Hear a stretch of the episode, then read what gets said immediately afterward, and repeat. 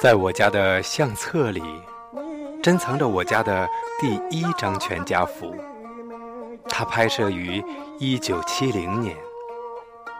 每当我看到这张照片，就会回忆起我与老伴儿携手走过的近六十年峥嵘岁月。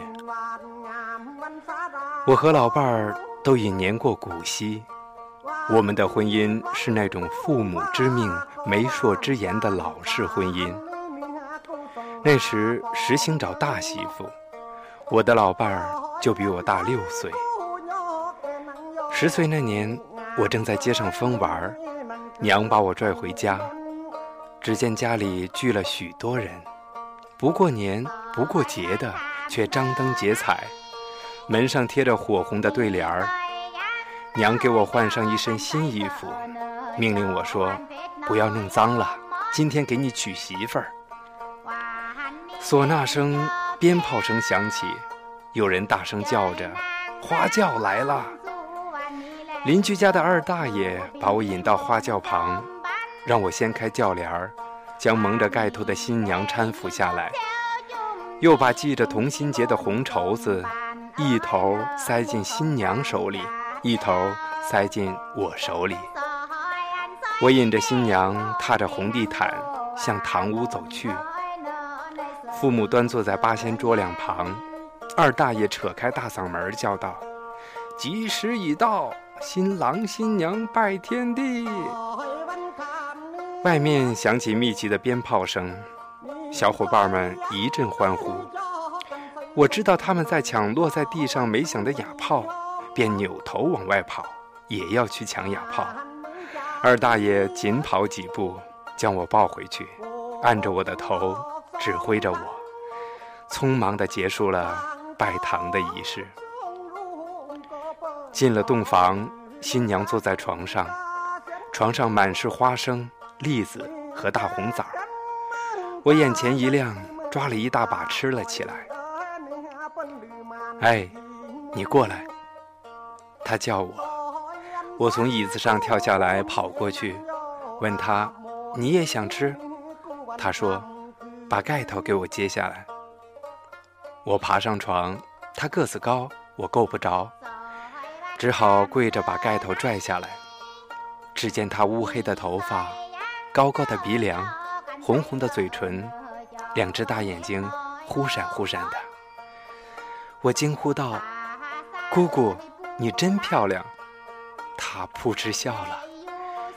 我叫山花，以后在别人面前你叫我山花，没人的时候你叫我姐姐。儿时的我十分顽皮，和小伙伴们玩捉迷藏，钻进了麦秸垛里，伙伴们找不到我就回家了。我玩累了，竟然不知不觉地在麦秸垛里睡着了。半夜里，山花好不容易找到我，背着我回家。我睁开双眼，看着满天的繁星，那星星不住地眨眼睛。我好奇地问道：“姐，月亮藏到哪儿去了？它是不是也和星星们捉迷藏呢？星星找不到它，急得直眨巴眼睛啊！”他在我屁股上拧了一把：“找不到你，快急死我了。”你还有这份闲心。二十岁那年，我考上了山东师范学院。一天，有人在楼下叫我：“你娘来看你了。”跑下去一看，竟然是山花。那位同学还大娘大娘的叫个不停。山花满脸通红。此时，我已是三个儿子的父亲。山花伺候父母，照顾三个孩子。还要忙于田间劳动，苍老了许多。看着他，我有些心酸。同学走后，见我窘迫，他调侃地说：“你长辈分了，同学叫我大娘，你岂不成大爷了？”我凄然地笑了。来到宿舍，山花脱下鞋，满脚的血泡。为了节省车费，他步行了八十里地，赶到火车站，下了火车后又步行来到学校。那时，我的不少同学以反对包办婚姻为由，抛弃了结发妻子。山花泪眼婆娑地说：“我和三个孩子都离不开你。”山花一向性格刚强，从没在我面前流过泪，此时却如梨花带雨一般。我信誓旦旦地说：“我绝不会做陈世美。”他这才破涕为笑。将一个包袱递给我，说：“这是衣服和吃的，你赶快上课去吧。”我目送着他一瘸一拐的渐渐远行。毕业后，我在县城教学，山花在家担负着养老扶小的责任。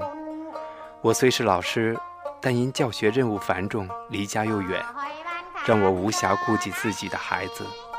但三个孩子在山花的调教下，学习成绩却是出奇的优秀，先后考上了大学，找到了理想的工作。这一切都是山花的功劳。退休后，我常常陪着他，冬天在墙根下晒太阳，夏日在树荫下纳凉，回忆着陈年往事，任凭时光静静地流过。说着说着，就打起了盹儿。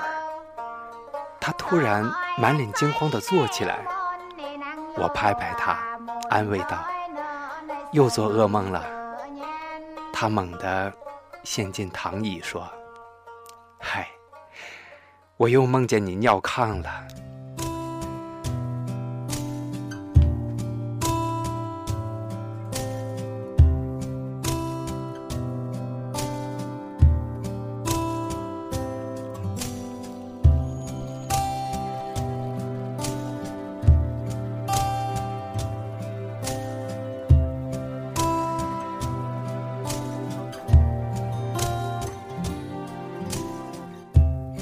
城市的音乐多热闹，我们多招摇，说不完的玩笑。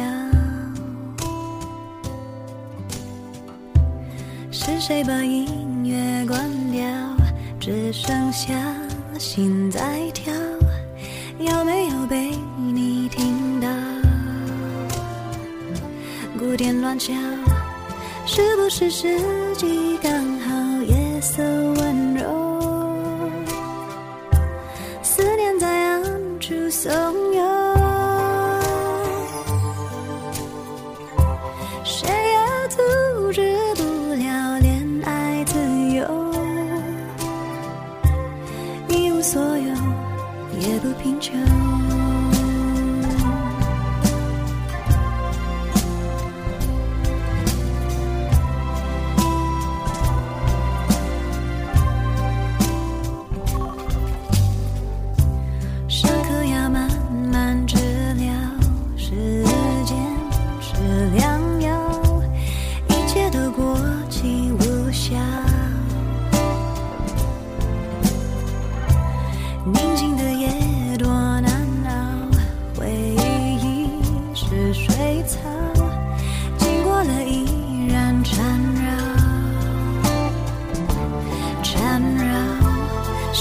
是不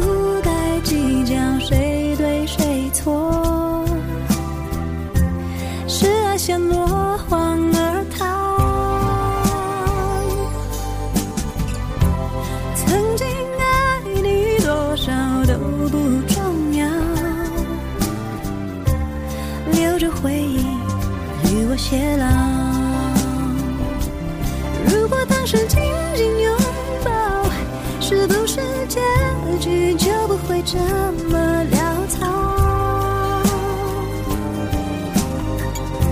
如果能重新来过，我会不会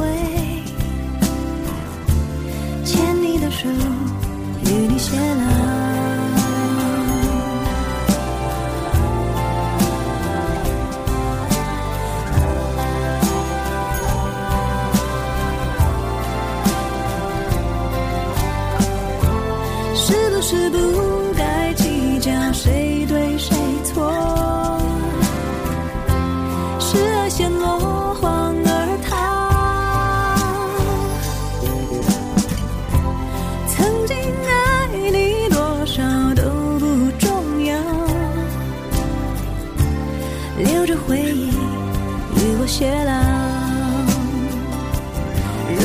是紧紧拥抱，是独生结局就不会走。